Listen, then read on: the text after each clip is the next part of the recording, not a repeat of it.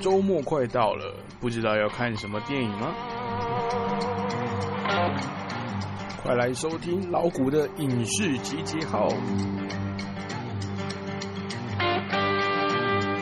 影视界的大小事，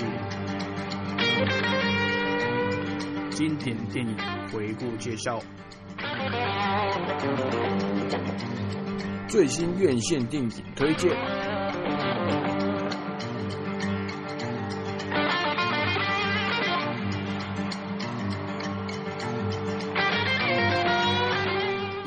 影视集结号，娱乐一把照，跟着老虎的脚步来看看最近有什么好看的电影哦。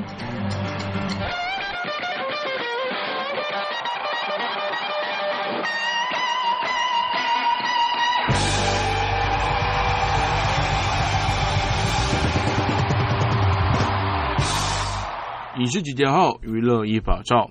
Hello，各位听众朋友，晚安，欢迎回到光华之声。您现在收听的节目是影视集结号，我是主持人老谷。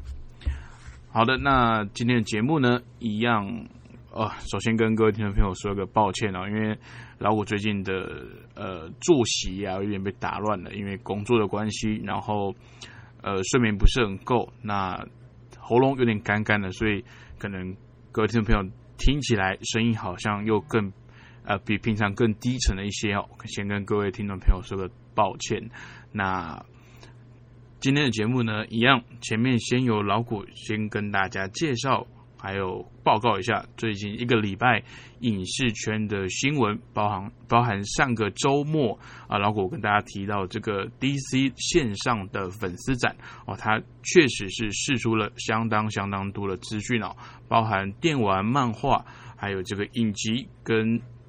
电影都有非常多的发展，那待会老虎再一一跟大家介绍影视新闻之后呢，老虎会介绍我这礼拜刚欣赏完的电影《天能》哦，也是老虎上个礼拜一直一直在强调大家一定要去呃观看的电影哦。那确实呢，导演诺兰也没有让大家失望，他这次新推出的电影呢，一样非常烧脑，而且保有他的风格。那到底天能在讲什么？天能到底好不好看？值不值得去电影院看？它到底是不是今年电影院的救星呢？那待会我们都会来做一一的介绍。那先听一首好听的歌曲，待会回来之后，我们再来介绍这个礼拜的影视新闻喽。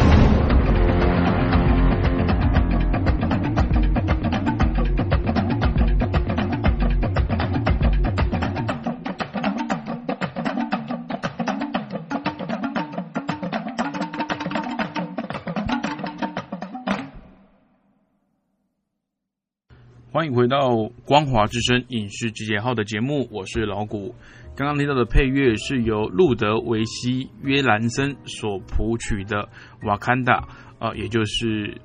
二零一八年的漫威电影《黑豹》的呃其中一首配乐。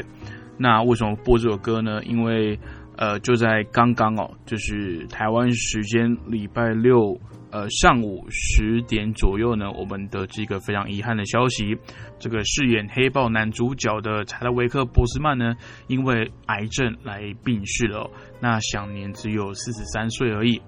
那查德维克他本人的官方 IG 账号呢，也在刚才发文来证实消息，已经确认查德维克过世的消息。但当然，大家也感到非常的悲伤。那该文也说明，查德维克奇在二零一六年的时候就被诊断出有罹患结肠癌三期。那这四年以来呢，他都在与进入第四期之前的癌症来来奋斗。那该贴文也赞美查德维克是个真正的勇士，他也为全球观众带来许多电影作品。那那些电影的拍摄期间，其实查德维克大多的时大部分的时间都在片场、手术室跟化疗之间来同时进行哦。那同时也提到，能够把黑豹的这个国王蒂查拉真人化，也让他感到非常的荣幸以及荣耀。那查德维克今天早上呢，在家中死亡。那过世的时候，家人都围绕在旁边。那同时，家人也表示感谢大家给他们的祈祷以及祝福，也希望大家在这段困难的时间呢，可以尊重他们的隐私。哦，就是老古自己也感到相当的沉痛哦，因为老古真的觉得黑豹的不管是电影等的呈现的方式，还有演员自己诠释的方式，其实。会让人家感到呃非常的用心，那真的也让呃这个所谓的少数族群呢，他们所能够得到这个饰演超级英雄的机会呢，表现的淋漓尽致，淋淋漓尽致啊！那也让这个全世界的影迷非常的期待之后的发展。那非常可惜的是，呃，就其实四十三岁的年纪，在整个漫威的呃演员群里面都。不算是年长的，那非常遗憾，因为这个大肠癌的过世哦。这个第一个影视消息呢，就是个非常沉痛的这个的新闻哦。那这个真的老虎还是要跟提提醒各位听众朋友，必须要好好的注意自己的身体健康。那呃，有什么身体不舒服的地方，一定要及时的去就医，那来及早的治疗。那相信这个漫威影视呢，对之后第四阶段黑豹这个角色的定位呢，势必会再有所调整。因为呃，其实我们都知道，漫威第四阶段呢，因为这个呃，美国队长跟钢铁人啊，纷纷的来退役跟消失，所以呃，第四阶段呢，势必是会有这个比较新进的。这个所谓复仇者联盟的新晋成员来扛起，也就是黑豹、惊奇队长、奇异博士等等哦。但是现在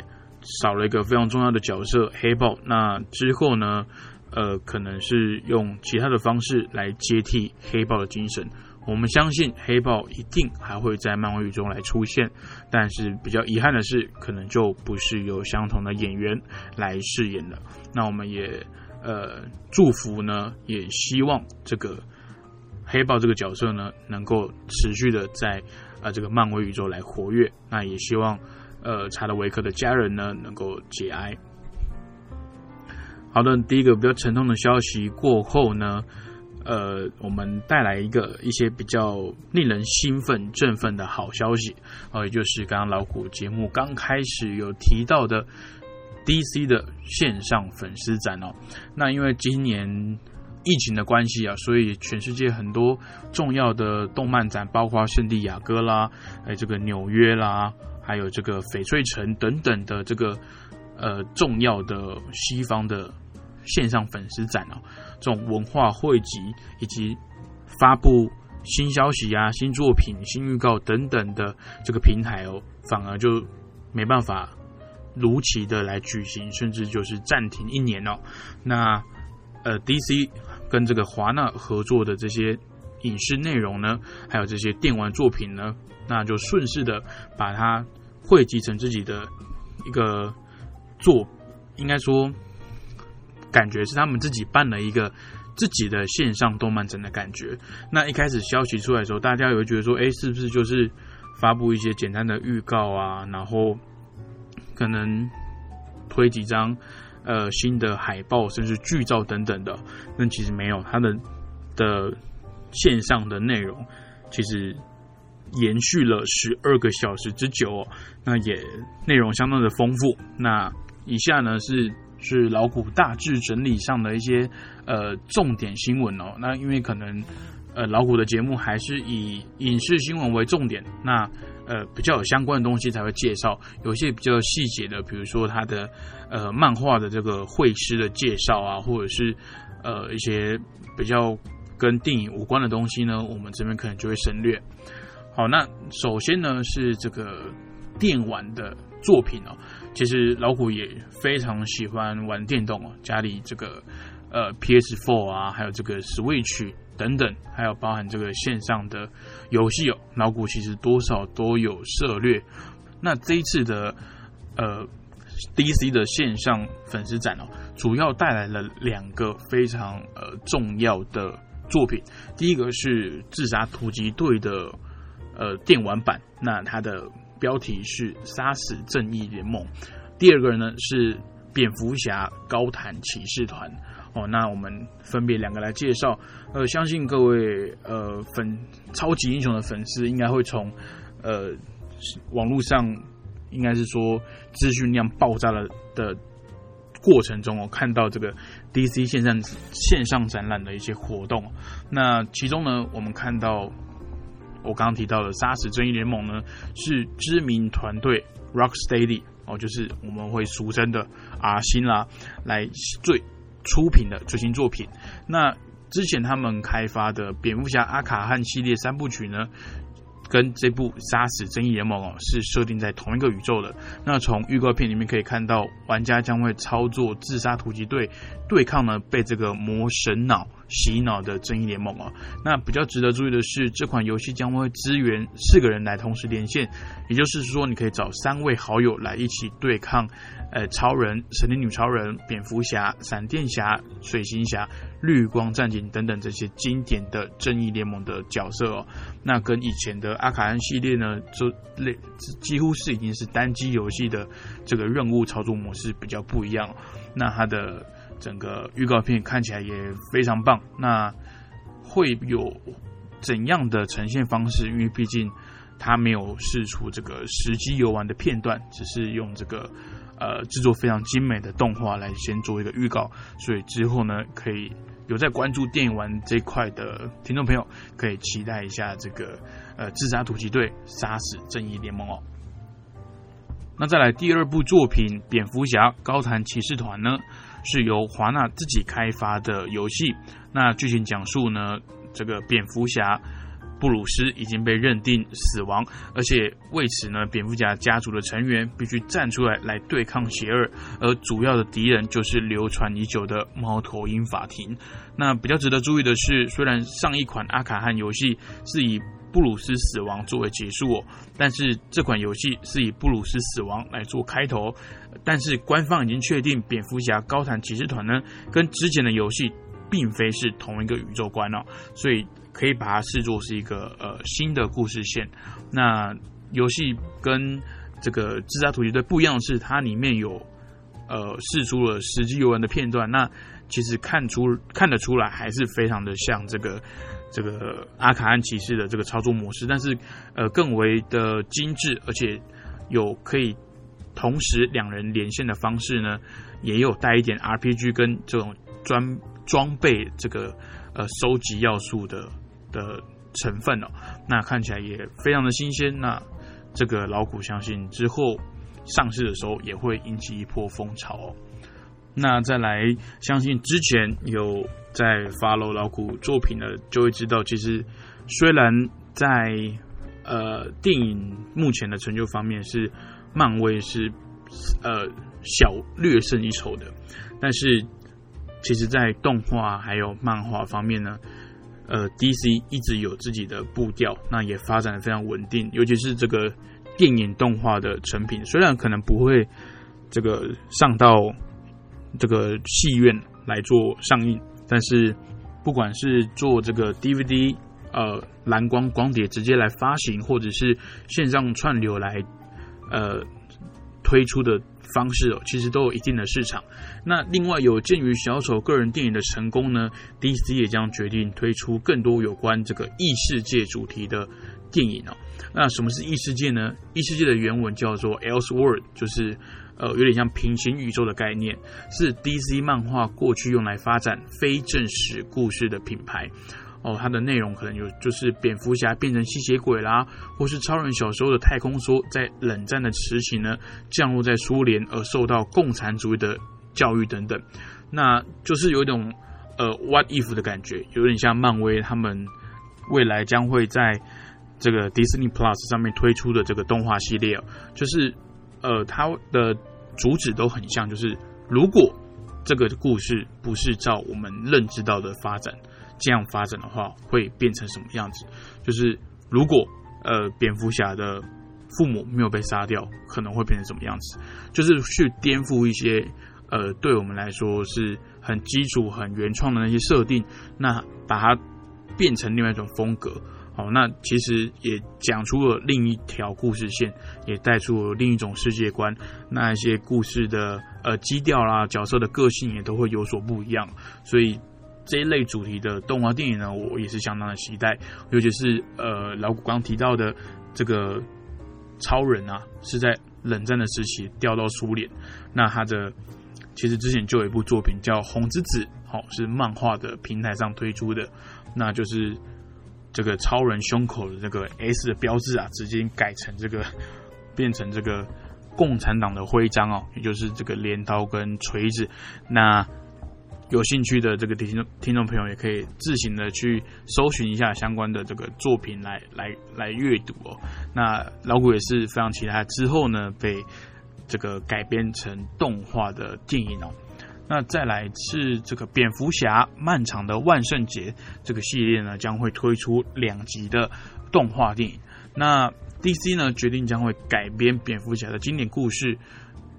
漫呃蝙蝠侠漫长的万圣节，让它是以一个两集上下集的电影动画方式来推出。那这个剧情呢延续了蝙蝠侠第一年，讲述了蝙蝠侠这个 Harvey Dent 还有。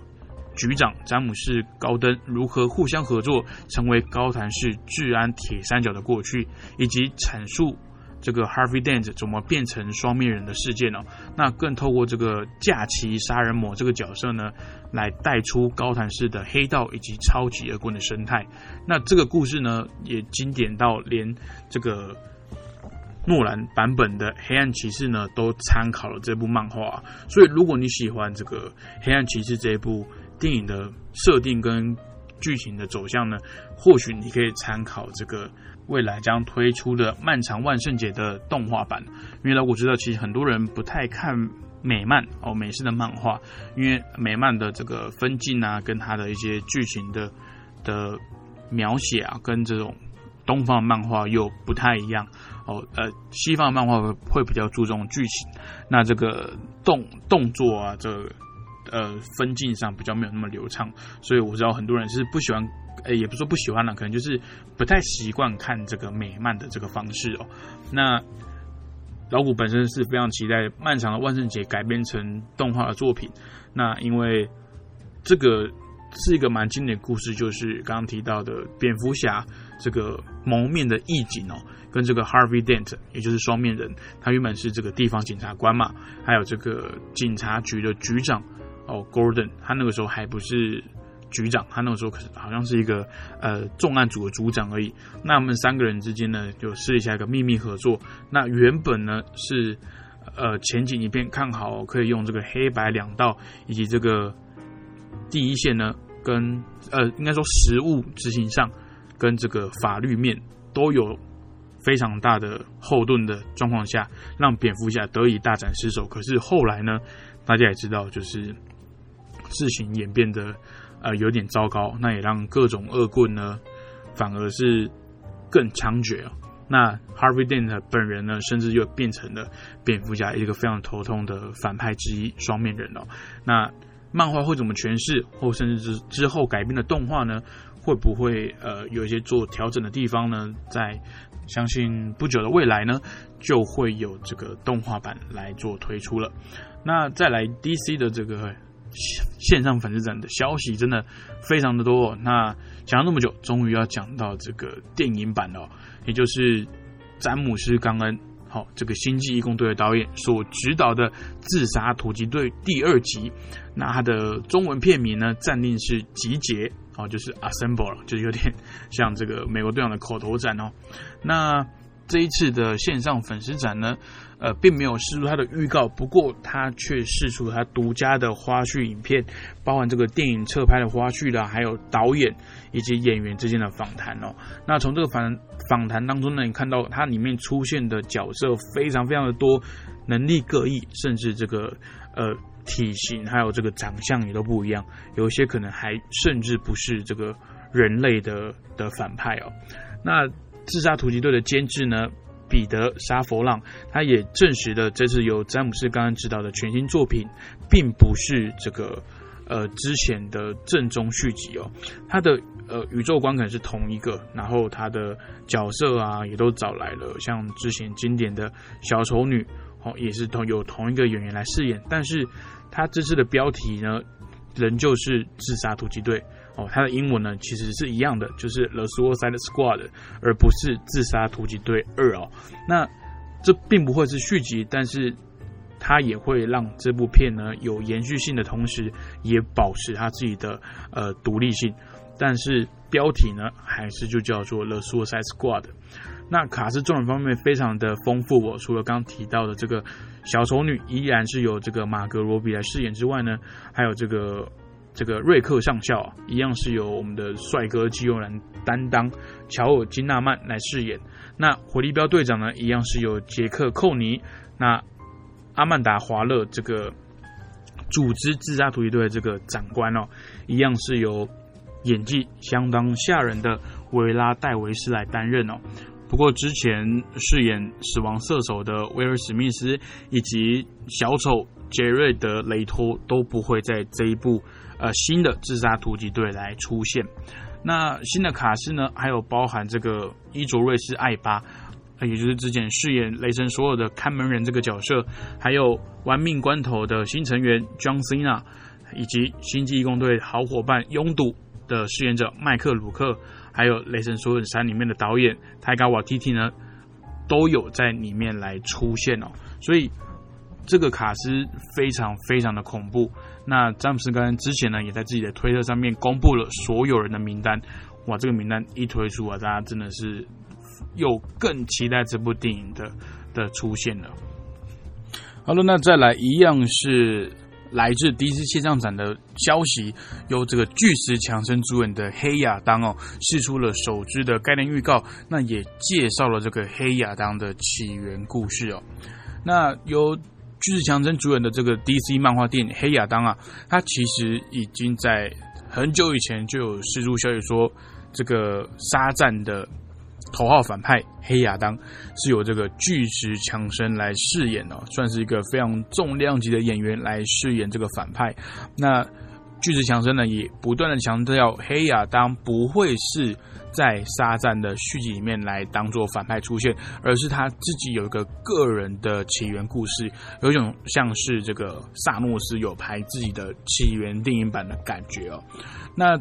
巨石强森也表示呢，电影当中的英雄团体美国正义协会呢，而不是正义联盟哦，是正义协会会亮相。那包含一些比较呃相对冷门的一些英雄角色，包含鹰侠、命运博士、旋风，还有原子粉碎者等等，也都会在这个之后的黑亚当的电影来出现。那我猜应该是会当成这个呃黑亚当的敌对势力来当做抗衡了。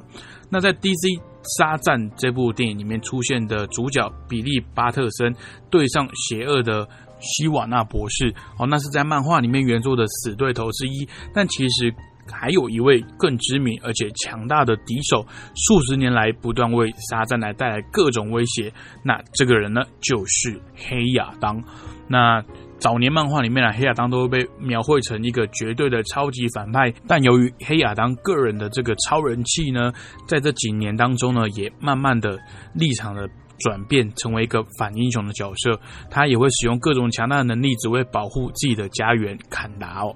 那黑亚当目前预计在二零二一年的十二月二十二号上映，不过因为疫情的关系，拍摄的计划可能会有所延误，那包含这个后置的的进度可能也会拖慢等等，所以不确定未来上映的时间是否有所变化。那黑亚当呢？老古之前看过这个动画作品啊，他跟沙赞基本上。不是不相上下而已，而是比沙赞还要强大非常非常多的这个这个角色哦。那在动画里面呢，甚至有一个桥段是超人跟沙赞来联手，才有办法跟这个黑亚当来做抗衡哦。那之后会不会这个？既然巨石强森已经加入了这个我们所谓的 DCEU 这个 DC 的。影视宇宙，那会不会有机会来看到这个由亨利卡维尔饰演的超人，还有这个巨石强森饰演的黑亚当来这个相见欢，互相的 PK 角力一下，之后也都是可以来做期待的。哦那接下来也是一样 DC 线上展的新闻哦，这个查克史奈本。查克·史奈德版本的《正义联盟》剪辑的预告片正式的登场了。那虽然它的呃预告的片的内容呢，是一些桥段是我们知道的的剧情，但是它的预告片看起来呢，真的是非常非常的不一样，感觉好像另一部电影的的样式哦。那《正义联盟》这个史奈德剪辑版的。这个上映的时间呢，会在二零二一年呢，来正式的登上 HBO Max 的平台。那电影呢，总共为四个小时，分为四集，每集一个小时的形式来呈现。那亚洲的听众朋友也不用担心，到时候会在。这个同步的 HBO Go 上面来做登录，所以如果你有这个 HBO Go 的会员呢，到时候也可以在这个平台上及时的来看到正义联盟的查克·史奈德版本的剪辑哦。那这个这个剪辑版本里面啊，我们看到其实有包含这个这个达叔啊，达克赛德，这也是相当强大的反派，就是相当于这个漫威里面的。萨诺斯哦，来做这个闪现的登场，然后还包含这个被粉丝呃耳闻而这流传许久的这个黑超人套装哦，也有出现。那还有这个闪电侠，他也有出现的这个所谓超速力的这个画面哦，就是在一个虚无的空间里面边跑，然后还可以。脚脚上的那个路好像就是马上被照出来那种感觉，那个特效看起来非常非常的壮观哦。那我相信相关的一些后置啊，一些需要调整地方还在进行当中。那我们也可以期待这个明年将会上映的这个这个正义联盟的查克史奈德剪辑版本哦。那这也是影史以来第一次呢，因为粉丝的强力。呃，号召啊，强力的呃响应，所以才导致了这个后续的版本有去做这个电影补丁的机会。因为其实我们都知道，电影都已经上映了，不管票房好或坏，如果之后再由这个原本的导演或者是原班的制作人嘛，来针对同一部电影来来去校正或是。修改什么东西的话，其实有点像是打脸自己片商的感觉哦。所以很多片商其实不会太愿意去做这件事。但是华纳不管是碍于粉丝压力，不管是碍于就是哎，再给这部电影一个机会来试试看这个 DC 宇宙还有没有发展的可能性，那这个都是一个呃，因史以来。非常重要的一个历史时刻，那我们明年呢也可以来共同来见证，到底这个重启版，呃，应该说重新剪辑版的修正版，好，不管你怎么称呼它，会不会有一个呃好的结局呢？那当然，我觉得不管用什么方式去尝试，这个电影的粉丝也好，漫画的粉丝也好，一定都是这个最大的赢家，因为我们不需要花几千万美元，我们就可以看到这个。修改过的版本。那会不会受大家欢迎呢？那就让我们再拭目以待喽。好的，接下来最后一则新闻也是老古这个最振奋的，在这个我自己个人的社群上面，我也发了非常多的这个动态消息哦，就是这个麦特李维斯所指导的蝙蝠侠预告终于登场了哦，就是这个罗伯派蒂罗伯派丁森，对不起，这个老古有点太兴奋了，罗伯派丁森哦，也就是我们的暮光男。目光的这个异域吸血鬼，他所饰演的新版蝙蝠侠，哦，蝙蝠侠电影新番，他新的预告片登录了，哦，那这个也是被放在一个压轴的消息啊。这个老古当时看了也是非常的振奋。那整个预告的风格啊，非常的灰暗。那这个版本的蝙蝠侠呢，是他。初登场的时候，都是蝙蝠侠可能刚受训，刚从这个影武者联盟结业的时候哦，从这个高谭市初登版新出道的一个英雄的角色。那目前公开消息里面啊，包含这个猫女。还有企鹅人跟弥天大圣等反派都会在电影中来登场。那弥天大圣，如果大家还有印象的话，他上一次登场的电影就是这个蝙蝠侠四哦，也就是有这个金凯瑞主演的这个弥天大圣哦。那我也蛮期待这个演员的，因为这个演员其实非常多的发展可能啊。那包括他在之前的《万恶高谭市》这部影集里面呢，也有出现弥天大圣这个角色哦。那老古本人呢也是非常喜欢这个明年大圣这个角色。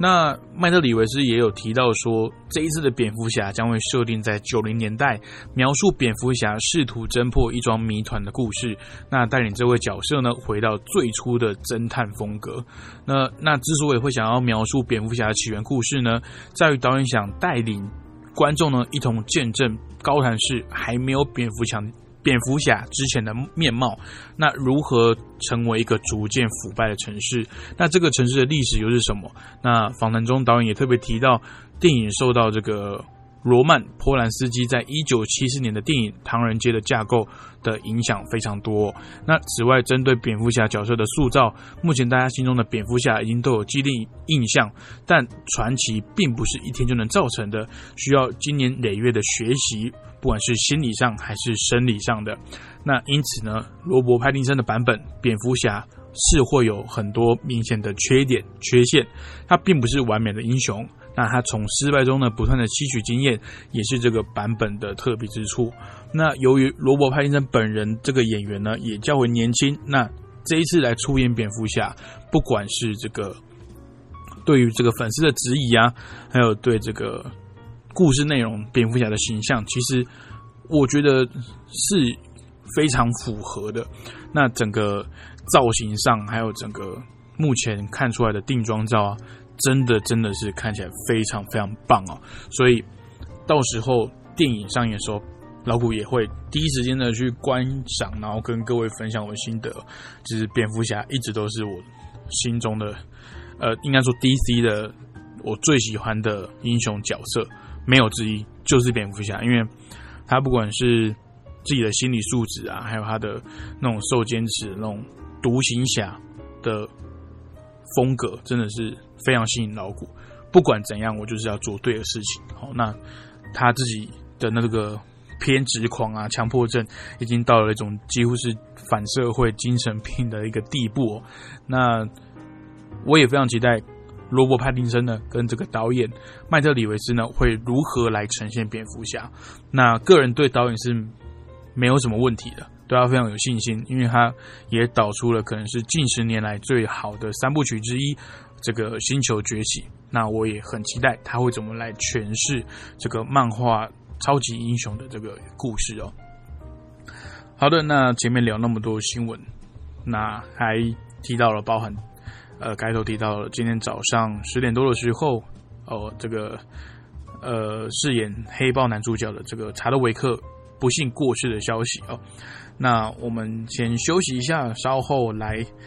聊一下哦。老谷这个礼拜看的新电影《天能》的观后感。那不要担心，我知道中国大陆那边还没有上映，香港也还没有上映。那我们之后会来介绍这部电影到底在讲什么，稍微给呃，不管你是呃台湾的听众朋友，你准备要二刷三刷的，或者是中国香港的朋友，你们还没有看过了，想知道说到底在演什么，到底值不得买票进电影院来看这部电影，可以稍后。老谷来跟各位来分享喽。那我们先听一首好听的歌曲，有这个 Christina Aguilera 所演唱的《花木兰》新的真人版电影的主题曲《Reflection》。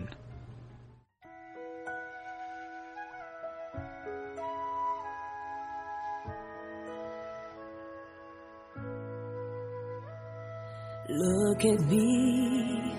you may think you see.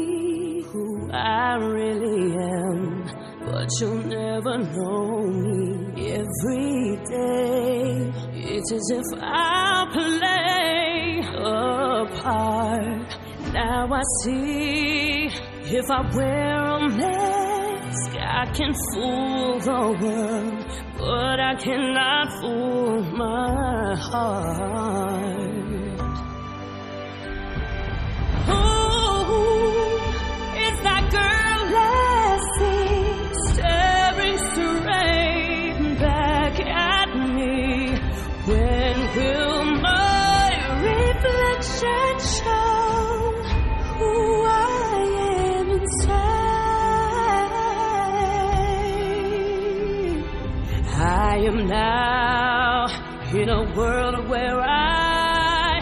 To hide my heart and what I believe in. But somehow I will show the world what's inside my heart can be loved for who I am.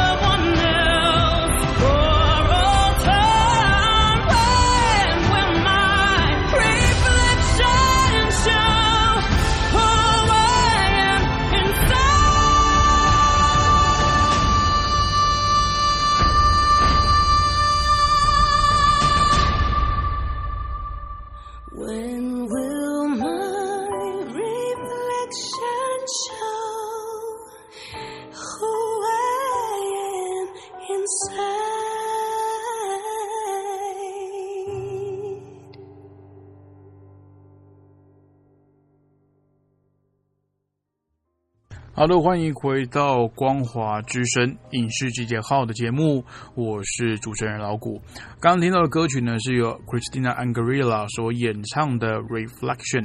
哦，这也是今年花木兰真人版的电影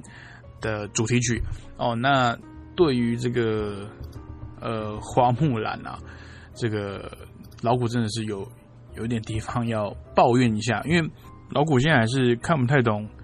这个迪士尼到底想干嘛？他一直把手中这个经典的品牌翻拍成，啊，不是品牌，应该说经典的这个动画作品，把它翻拍成真人版的，包含之前的这个阿拉丁啊、狮子王，还有这个呃仙女传、仙女奇缘这个灰姑娘的故事，还有这个美女与野兽来翻拍成真人版电影。那其实老古对这种动画翻拍成真人版没什么意见，但是如果你只是要纯粹复制的话，那我觉得其实没有翻拍的必要，因为。动画之所以会吸引人，会让人家喜欢，它就是存在一些现实不可能发生的事情，现实不可能发生的状态。那透过呃动画比较美好、比较绚丽、比较童话式的方式去呈现呢，还有包含这个呃我们很熟知的这种迪士尼的歌曲、歌舞的这种方式来做衬托点缀，那会让整个呃动画的呈现呢。让整个故事剧情的走向更和谐一些，但是，呃，你要完全神复制的话，你又让让真人版来真人的演员、真实的这个场景、演服装等等布景去呈现的话，反而会有一种非常明显的违和感，而且你要追求真实，但是动画当时就。并不是以一个真实的世界角度去做呈现的，因为动画它是有有有魔法的，动画它是有一些比较奇幻的设定。那你要应用真人的方式的角度去呈现，会有冲突。这个问题最严重的其实就是去年的电影《狮子王》，它已经几乎是把整部当年一九九三年这个动画版。完全复制过来，只是用现今比较高端的技术，把里面的动物啊，这个毛发什么，把它处理的很细致，感觉跟真的一样。包含这个背景哦，也都是用非常非常多的这个动画技术去堆叠出来的。它的画面非常漂亮，没有错。但是我们都知道那个是假的，为什么？因为那个狮子这么明，那这么长得这么跟真的狮子一样，怎么可能？会开口讲话，而且早年的呃迪士尼的动画人员呢，是到这个动物园哦，甚至他们更早期在制作这个小鹿斑比的时候，甚至是把鹿啊直接呃运一台运一只活生生的鹿到他们的动画片场，让这个绘师去观察这个鹿的这个动态哦。那他们为了让小朋友可以更亲近于角色呢，在他们的脸部。做了非常多拟人，呃，这个表情啊，还有一些神情都会很像人类哦。那包含这个小姐与流氓啊，还有这个比较明显的例子，应该是《海底总动员》哦等等，里面的鱼啊、动物啊、狗啊，都是做这种拟人化的的神情跟表情了。所以，当你狮子王已经把他的角色狮子。拟真到已经几乎跟这动物探索频道的狮子已经长得没不相上下的时候，然后你又把它让他开口讲话，这整个就是很诡异。画面很漂亮，没有错，剧情也很精彩，没有错，但它就不是当年的狮子王啊！我很满意狮子王的特效，它的视觉呈现，可是它就真的就只是把二 D 动画变成三 D 动画。那我还反而比较喜欢在看二 D 动画重新上映，我再去电影院看。你为什么要花这么大的人力跟财力去做这件事情呢？复制这件事情，尤其是刚像我刚刚讲的，会提到冲突点，那我会觉得这个真人版真的没有必要。而且我现在看花木兰，它整个的发展过程真的是前前途堪忧，不是因为疫情延后上映的关系而已，而是它里面的选角。好，你说。里面都是中国人，没有问题。花木兰嘛，那你用英文发发音也没有问题。你美国片商嘛，虽然说你找来一对中国亚裔的演员，但是他们用英文发音，我也就认了。可是你竟然把一些他在里面传达的一些反战的元素，跟这个这个女权的这个元素，试图我不知道你是要把它阉割，还是要把它拿掉，竟然就。去稀释它了，甚至导演跟制片在访谈的时候直接表达说：“我们不希望呃做到这个非常写实残酷的战争。”我说：“你到底在讲什么？”花木兰整部电影的会发生的原因，就是因为 就是因为这个战争的残酷啊，不然他怎么会代父从军呢？那好，他再来好，你你把里面的歌曲，他说你不会战争，突然战争到一半突然唱歌，好，我能接受。那你把一些经典歌曲拿掉是什么意思？你把它当配乐，当成是这个电乐在背景，你角色不用跟着唱也 OK 啊。可是你却把它拿掉了，我不懂，我我不懂，真的，我不我真的不懂为什么。然后连里面的经典角色木须龙你也没出现，好，然后访谈的理由导演给的是，因为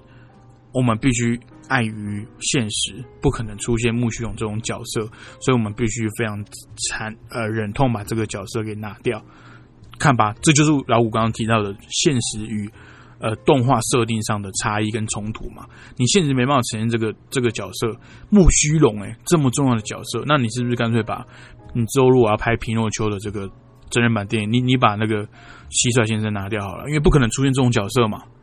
对不对？你你要顾虑到现实，然后我更气的是，我看预告的时候，他的反派是巩俐。OK，巩俐我没问题，不是匈奴人主要反派，我也没差。结果巩俐现在直接变成一只老鹰，我会觉得，我整整个问号，我就啊啊，请问一下啊，那你刚刚提到的顾虑到现实的问题呢？嗯，你现在又不顾现实，他直接变成一只老鹰呢？那为什么木须龙不能出现？我不懂，我真的不懂，所以。《Home Run》这部电影我是完全不期待的，我也许会去看，也许不会，但是我真的觉得迪士尼要非常的认真去考虑他们之后真人版电影的走向。OK，为了 为了一首歌抱怨这么多，因为歌本身没有问题啦，Christina 还是还是二十年过去，她还是。这个铁铁肺公主，我觉得她非常恐怖，她还是把这首歌驾驭的非常完美。那歌是歌嘛，那剧情呃电影本身是电影，我觉得歌曲本身是没有问题，我没有意见。甚至它的这个配乐，把用中国传统乐器来演绎，也非常的精彩哦。甚至这个在这个电影里面用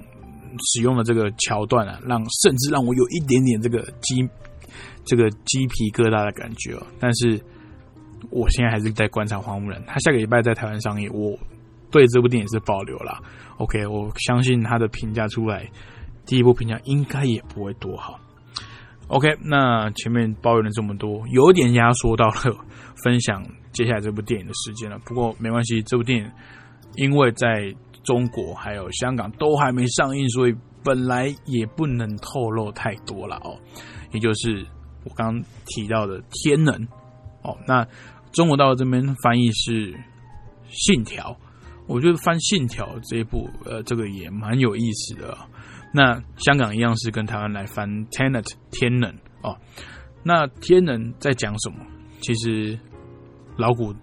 就已经看完电影了，其实我还是搞不太懂他在讲什么。那他有点是融合这个呃科幻动作的谍报片。那由这个大导演克里斯多夫诺兰来来指导，那主演包含这个这个丹佐华盛顿的亲生大儿子约翰大卫华盛顿，还有我们刚刚提到的蝙蝠侠罗伯派丁森，以及伊丽莎白戴比基，还有蒂普卡波迪亚、米高肯恩以及肯尼斯布莱纳来领衔主演。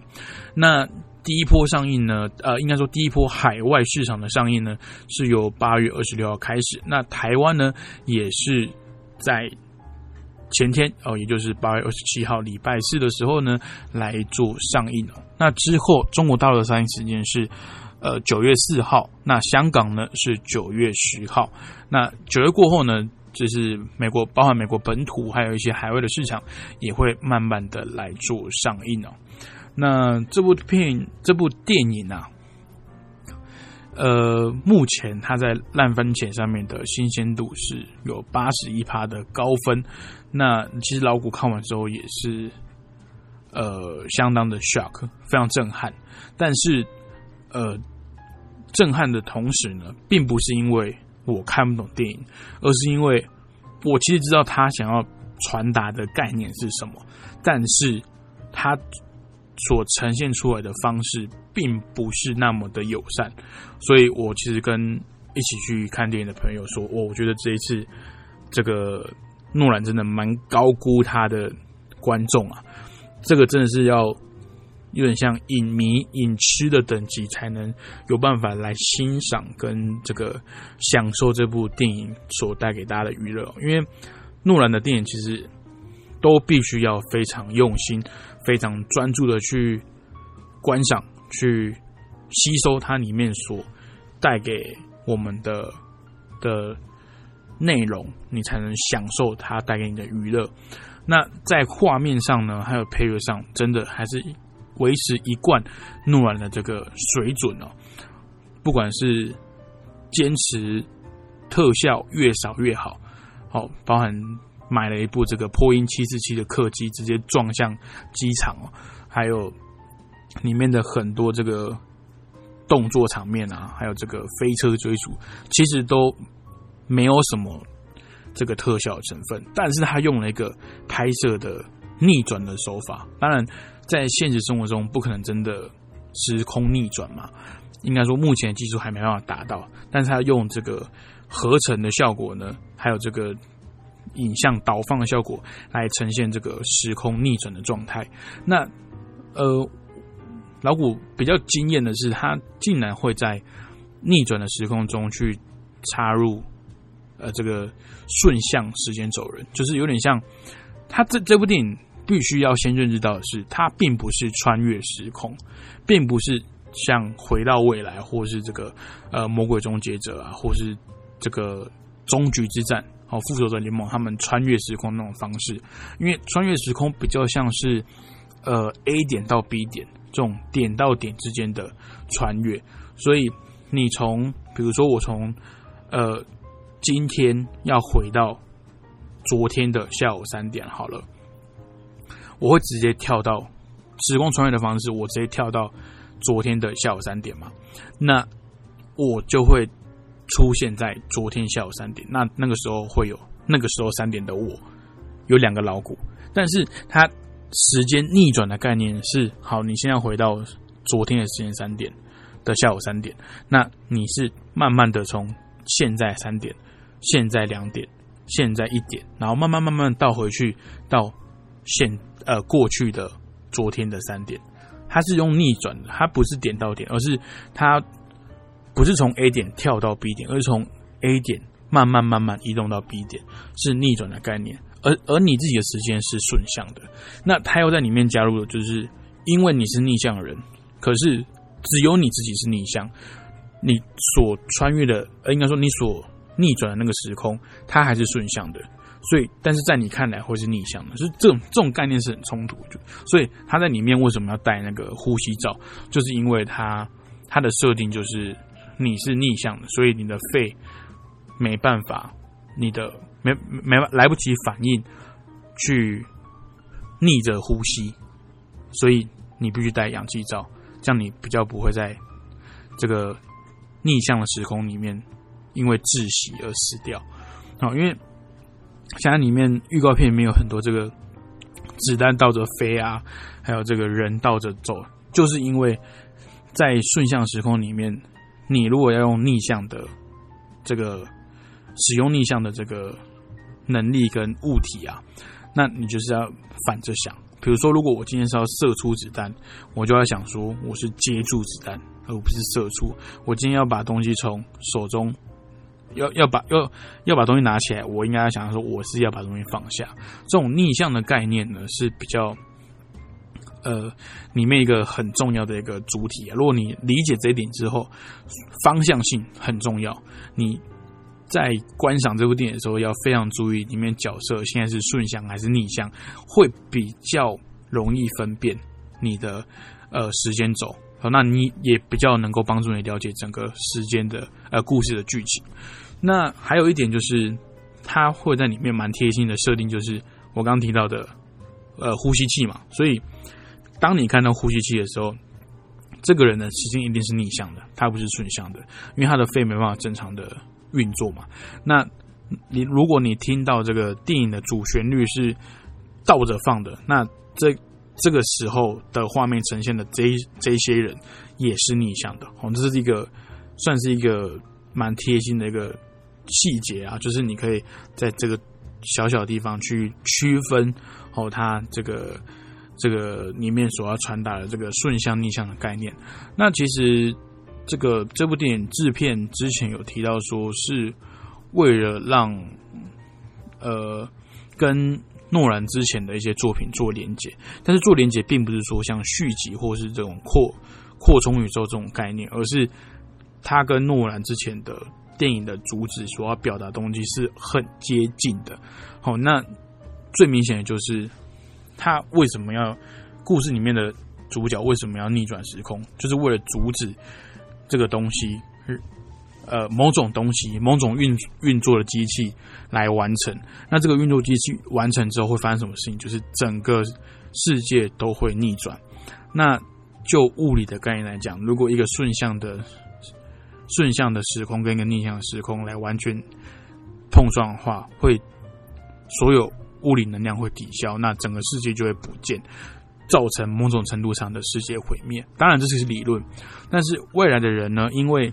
呃，它里面有提到是海水都蒸发了，河流都枯竭了，资源都用光了，所以他们很憎恨上一代人为什么要去做这些事情，他们憎恨到去违反所谓的祖父悖论。哦，就是如果你把自己的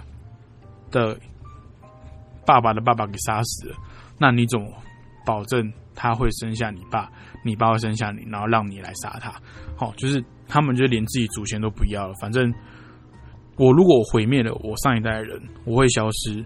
那也是好事；或者是如果我毁灭上一代的人，让我这一代过得更好，都是好事。所以未来的人已经就是穷途末路了，只好是运用这种比较。极端的方法哦，那这个过让大家知道这个概念就好，让整部电影会有一个目标去推行。那它里面有非常大量的解释性的对白，大家也真的是看电影的时候要格外的呃注意它的对白里面所提供的那些线索，会让你看整部电影会比较顺利一点啊。那老五这边也不做剧透。下个礼拜有兴趣的，真的还是要去电影院来观赏这部大作。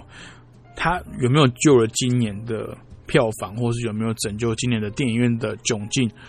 我现在还不太敢下定论。不过，它真的是年度之作，也是诺兰的作品。那诺兰的作品不啰嗦，一定是要进这个戏院来支持一下的。那下个礼拜老谷再研究一下。好，那下个礼拜有兴趣的话。可以写信给我，我会继续来做这个天能的解析哦。好的，那今天的节目内容也差不多到了尾声。如果你对节目有任何问题，或者想听老谷介绍什么电影的话，或甚至。干掉哪部电影呃，就是批评哪部电影也可以了哦。欢迎来信到台北邮政一七零零号信箱，或是寄电子邮件到 lily 三二九小老鼠 ms 四五点 hinet 点 net，只要署名标记光华之声影视集结号或是主持人老谷，我就能收到了。那在工商广播一下。到九月底之前，赶快来信来告诉老顾你在电影院里面的特别经验，或是你为什么会喜欢看、爱上看电影的原因，我就会从这些来信精选几封来跟各位听众朋友分享。那也会寄一个这个精美好礼给各位哦。记得台湾时间每个礼拜天的凌晨四点，还有晚上十呃晚上十点，还有下午四点，准时在空中跟大家讨论分享电影哦。好的，节目最后安排的歌曲是由 Leonard Coulson 我们的科爷所演唱的《哈利路亚》，那也同时运用在了《正义联盟》查克·史奈德版本剪辑的新预告里面。那您现在收听的是《光华之声》影视集结号，我们下个礼拜再见喽，拜拜。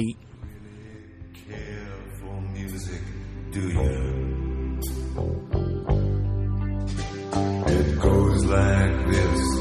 fourth, the fifth, the minor fall, the major lift, the baffled king composing